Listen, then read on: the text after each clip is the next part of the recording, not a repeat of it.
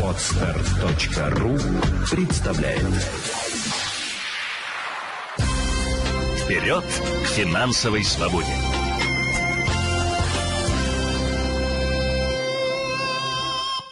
Фух, наконец-то получила зарплату. Так, это на плату квартиры, это на бензин, это на еду, на развлечения, ну и, конечно, на одежду. А на подушку?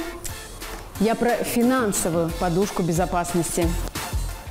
Недавний опрос показал, что у каждого второго россиянина нет накоплений, а каждый третий не умеет контролировать свои расходы. При этом уровень своей экономической грамотности как высокий оценили 21% респондентов. Сегодня расскажем, что такое финансовая подушка безопасности и как ее создать.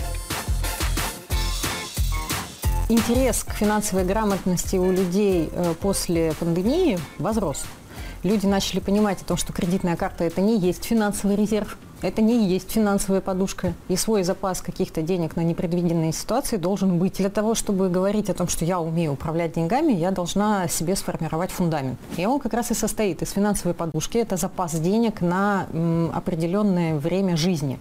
И он измеряется суммарно, но при этом у каждого свой.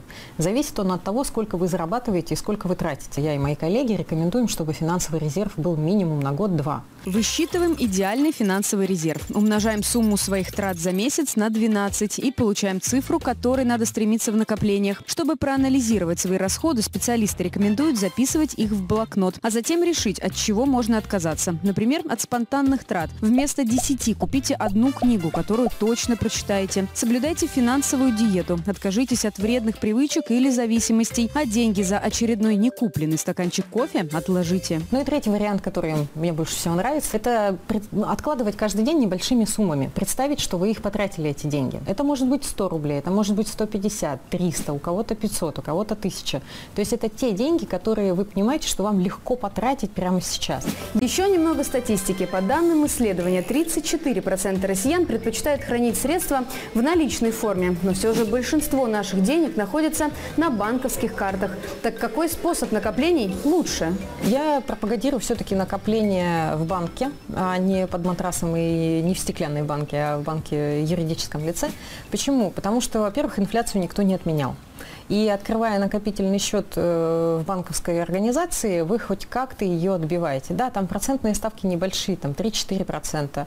А, ну и, соответственно, если ваш банк предлагает меньше, ищите побольше. Специалисты советуют не рисковать с накопленным капиталом. В ценные бумаги, инвестиции или криптовалюту стоит вкладывать средства не из своей финансовой подушки. Когда мы уже сформировали для себя фундамент, мы откладываем на краткосрочные цели. Это цели, которые мы в ближайшие пять лет должны решить. Это ежегодный отпуск и обучение детей, возможно, ремонт или еще какие-то вещи.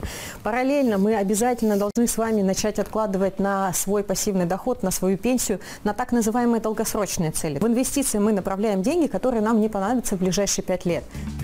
Подушки ортопедические, безусловно, полезнее, но с финансовой ваш сон точно будет крепче и спокойнее. Вперед к финансовой свободе!